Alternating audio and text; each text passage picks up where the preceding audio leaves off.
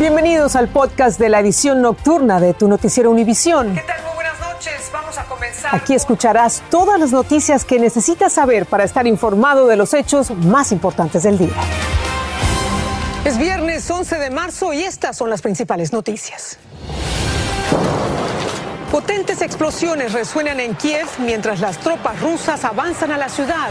Fuerzas ucranianas los esperan con trincheras y trampas para los tanques. Los invasores secuestraron al alcalde de Melitopol.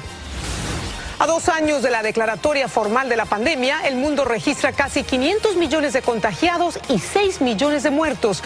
Pero la revista The Lancet dice que los muertos serían el triple de la cifra reportada por la ONU. Y activistas denuncian como invasión a la privacidad una aplicación de teléfono que exige inmigración a los indocumentados liberados tras llegar por la frontera. Mientras esperan sus citas de inmigración, los estarían monitoreando. Así comienza la edición nocturna. Este es su noticiero Univisión Edición Nocturna con Patricia Yaniot y León Krause. Patricia, amigos, muy buenas noches. Buenas noches. La guerra a Ucrania parece entrar en una fase todavía más devastadora con las tropas rusas avanzando hacia la capital Kiev. Las fuerzas ucranianas han fortificado su capital con barricadas, trincheras, trampas para tanques, de todo y se teme que haya combates sangrientos. Así es, el propio presidente Zelensky dijo que los invasores capturaron al alcalde de la ciudad de Melitopol, imitando las acciones de terroristas del Estado Islámico. Roger Perciba con lo último desde Leópolis. Te escuchamos, Roger. Buenos días para ti. ¿Qué tal? Buenos días, Patricia León.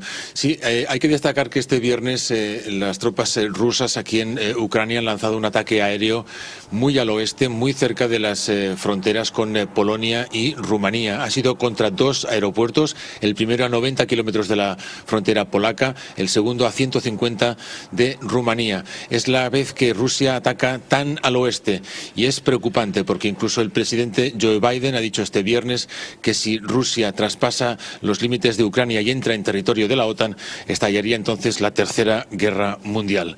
Rusia este viernes también ha anunciado que 16.000 combatientes procedentes de Oriente Próximo se incorporarán a esta operación militar en Ucrania, sobre todo procedentes de Siria, especialistas en guerra urbana. Hay que destacar que tras dos semanas de invasión, las posiciones rusas están ciertamente estancadas y hay que decir que la situación es dramática, como ya lo es en los últimos días, en la población de Mariupol, donde 1.500 vecinos de esta población han fallecido ya después de 10 días de un fuerte asedio. Y destacar lo que decíais en la introducción, el alcalde de la población de Melitopol, muy cerca de Mariupol, ha sido secuestrado por fuerzas especiales rusas. Devuelvo con ustedes. Gracias, Roger. Por supuesto, seguiremos monitoreando la situación allí en los próximos días. Mientras tanto, Estados Unidos suspenderá el estatus comercial de Rusia de nación más favorecida en coordinación con la Unión Europea y los países del Grupo de los Siete. También va a prohibir las importaciones de mariscos, de alcohol y de diamantes rusos en represalia por la guerra. El presidente Biden dijo que además se están prohibiendo las exportaciones rusas de artículos de lujo. Y precisamente ante la ofensiva militar rusa en Ucrania, Estados Unidos ha enviado más soldados a Europa para reforzar sus tropas en el continente. Un contingente salió de Georgia. Parte de su misión será apoyar a los países aliados de la OTAN a disuadir cualquier posible agresión del Kremlin en la región, como nos decía Roger hace un segundo. Vilma Tarazona estuvo en la base de Savannah, Georgia. Para la mayoría de estos soldados de la Tercera División de Infantería destacados en Savannah, Georgia, esta es su primera misión. Su destino inicial es Alemania para apoyar las tropas de la OTAN. Están conscientes de que si el presidente ruso Vladimir Putin decidiera extender su ofensiva militar a países aliados de la OTAN, ellos estarían en medio del conflicto. Danton Pelucio dice que están preparados para todo. Se preparan nosotros para eso. Entonces tenemos que uh, estar calmo uh, para cualquier tipo de situación. ¿Te da miedo morir en la guerra? No. Jonathan Casillas dice que su misión es servir a la nación. Yo sé que para mis um, aliados de NATO, ahí vamos para uh, soporte uh, y um, hacer ayuda con logístico. Estas imágenes muestran parte de los entrenamientos que realizan estos efectivos. Realizan simulacros de combate en escenarios de guerra. Saben que una cosa es la práctica y otra la guerra de verdad. Alexis Ríos dice que no es fácil dejar la familia. Mi mamá está triste pero muy orgullosa de mí, al igual que mi esposa y mi papá. El comandante de la base explicó que esta no es una misión de rutina, sino en respuesta a la invasión rusa a Ucrania. Sus soldados forman parte de otros miles que el Pentágono ordenó enviar a Europa desde el pasado 24 de febrero. Estos soldados de la tercera división de infantería tienen fecha de salida para su misión, que es hoy, pero no tienen fecha de regreso. Desde la base aérea de Hunter en Savannah, Georgia, Vilma Tarazona, Univision. Reforzando la presencia de la OTAN. Y mientras unos se van a la zona de conflicto, otros huyen hacia países lejanos. Es el caso de ucranianos y rusos que están llegando a la frontera entre México y Estados Unidos. Se suman así a los miles de latinoamericanos que a diario intentan cruzar la frontera y parece que los europeos tendrían más opciones de conseguir el ansiado asilo. Jorge Fregoso habló con algunos de ellos. Decenas de ucranianos y rusos siguen llegando a la frontera entre México y Estados Unidos. Son familias enteras parejas y personas solas que salieron de sus países, dejándolo todo, huyendo del conflicto armado. Adri llegó con siete familiares, incluso su abuela de 81 años y dos niños de 7 y 2 años. Dice que dejaron Ucrania cuando empezaron los bombardeos. Cruzamos la frontera por Polonia y permanecimos ahí una semana antes de salir a México. Pretenden ingresar a Estados Unidos en busca de asilo humanitario. Aseguran que la única familia que les queda está en los Estados Unidos y que no tienen parientes en otros países. Sus historias son similares. Natalia nació en Crimea y es la segunda vez que tiene que huir de un conflicto bélico, dejando su vida en su país para buscar una oportunidad en Estados Unidos. Dice que cuando el presidente Putin le robó su hogar en Crimea, huyó a Kiev y ahora vuelve a hacer lo mismo al bombardear su vecindario. A pesar de que la administración Biden ofreció asistencia humanitaria a los ucranianos, muchos de ellos no han podido cruzar la frontera Estados Unidos. Sin embargo, esta refugiada ucraniana tiene esperanza en que el gobierno de Estados Unidos les ayude, porque hay muchos rusos y ucranianos que necesitan asilo político.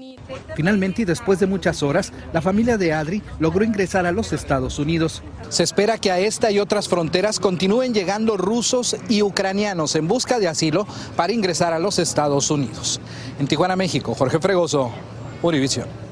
Y parece increíble, pero el mundo conmemora ya dos años de la declaración oficial de pandemia de coronavirus de la Organización Mundial de la Salud.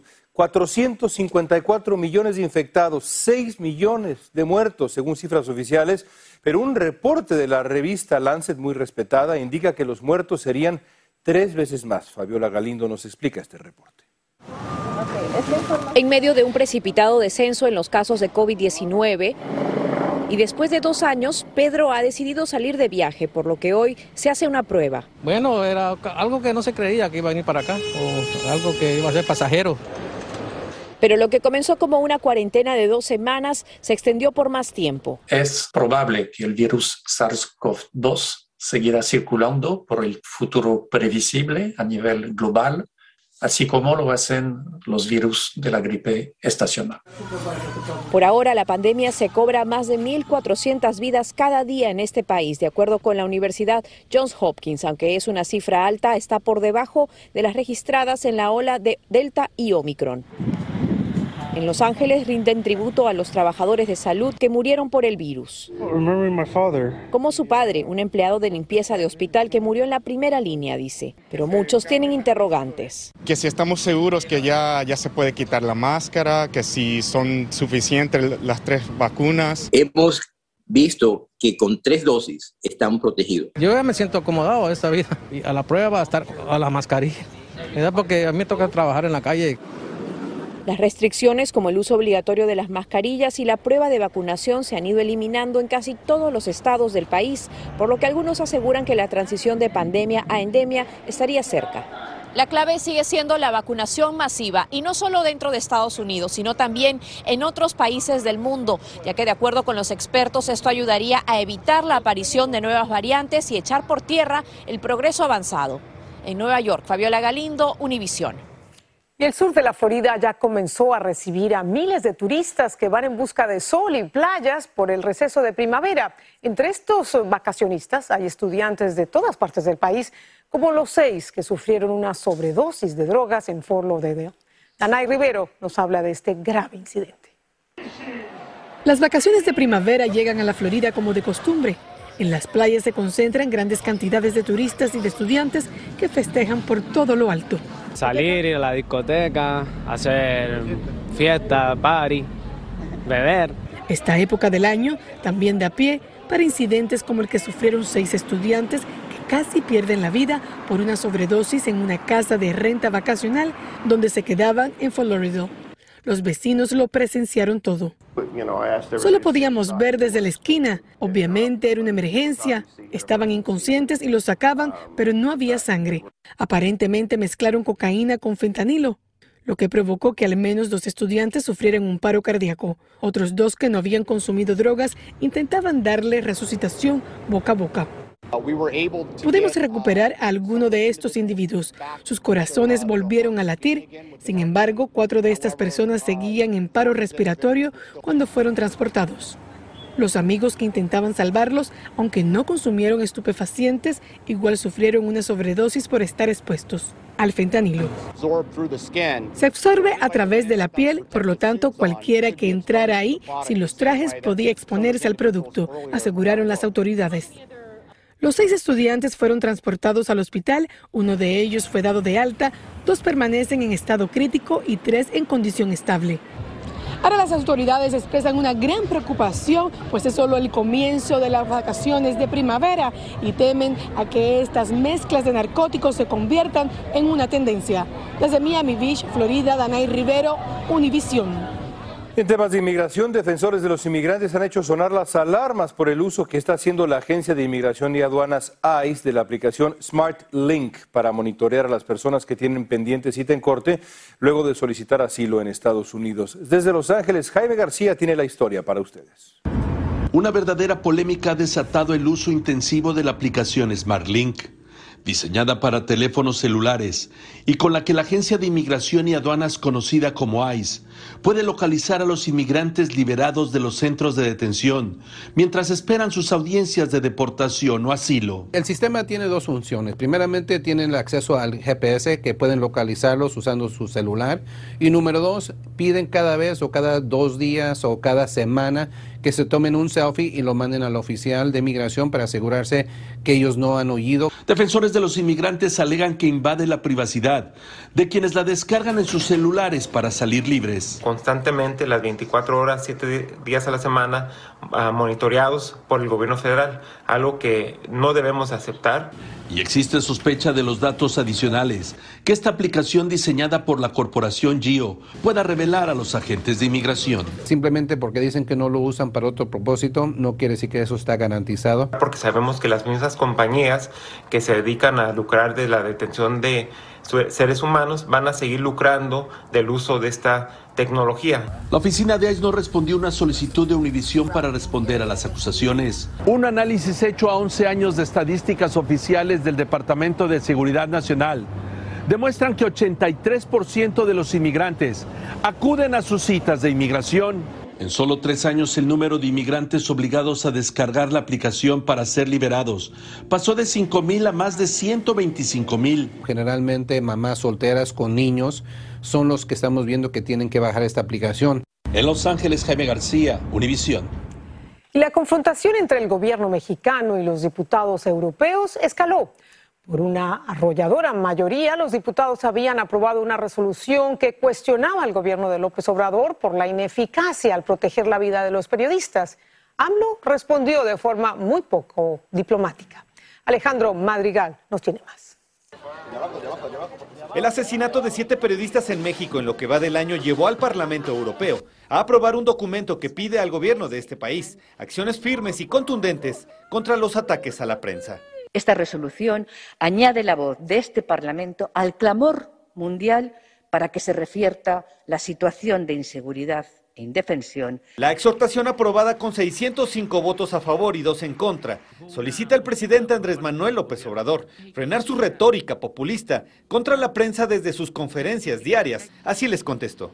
Es mucho pueblo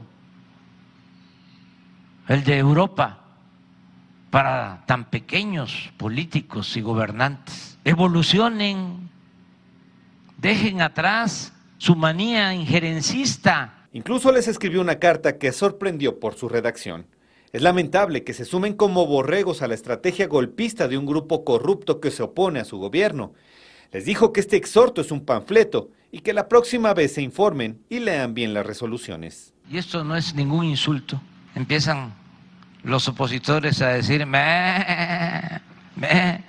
Yo creo que eso es lo que significa, ¿no? La carta del presidente desató críticas. El ex embajador de México en Estados Unidos, Arturo Sarucán, escribió en Twitter, escandaloso, demencial, vergonzoso, redactado al mejor estilo diplomático venezolano, nicaragüense o cubano. Incluso, gente cercana al mandatario, como la diputada de su partido, Patricia Armendaris, dijo en Twitter que era un mensaje burdo y después lo borró.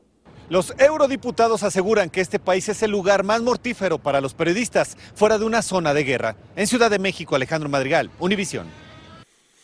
Chile comenzó un nuevo rumbo político con la toma de posesión del izquierdista Gabriel Boric. 36 años, Boric es el presidente más joven de la historia chilena. Va a gobernar con un gabinete de mayoría femenina, 14 mujeres, 10 hombres. Boric ha prometido mejoras sociales y disminuir la desigualdad en Chile.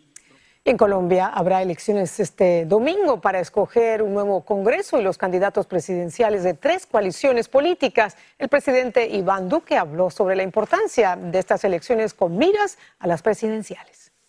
Yo creo que después de este domingo la carrera presidencial apenas empieza de verdad porque tendremos ya más consolidadas las coaliciones, sabremos cómo queda la composición del Congreso de la República y en esa dirección yo creo que el pueblo colombiano una vez más rechazará la demagogia y el populismo.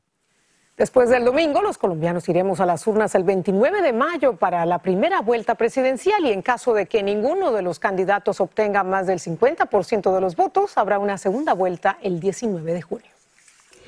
Vamos a la pausa. Al volver, la familia de Gaby Petito presenta una demanda contra los padres de su novio, el asesino de la joven. Y el actor Alec Baldwin dice que su contrato le protege de responsabilidad financiera en el incidente mortal en la película Rust. Ya regresamos. Estás escuchando el podcast de tu noticiero Univisión. Gracias por escuchar. En una presentación legal, el actor Alec Baldwin dijo hoy que su contrato en la película Rust le protege de la responsabilidad financiera en el disparo mortal que realizó por accidente contra esta mujer, la directora de fotografía de la película. Baldwin ha sido nombrado como acusado en varias demandas civiles, incluida una del marido de Halina Hutchins, quien murió aquel día. Y la familia de la joven Gaby Petito, que fue asesinada por su novio Brian Laundrie, ha presentado una demanda civil contra Christopher y Roberta Laundrie, alegando que sabían que su hijo había matado a Petito y que estaban trabajando para ayudarle a huir del país. Laundrie se suicidó de un disparo en la cabeza, según el médico forense. Cambio de hora este fin de semana, León. Se restablece, Patricia, el horario de verano. Detalles después de la pausa. Estás escuchando el podcast de tu noticiero Univisión. Gracias por escuchar.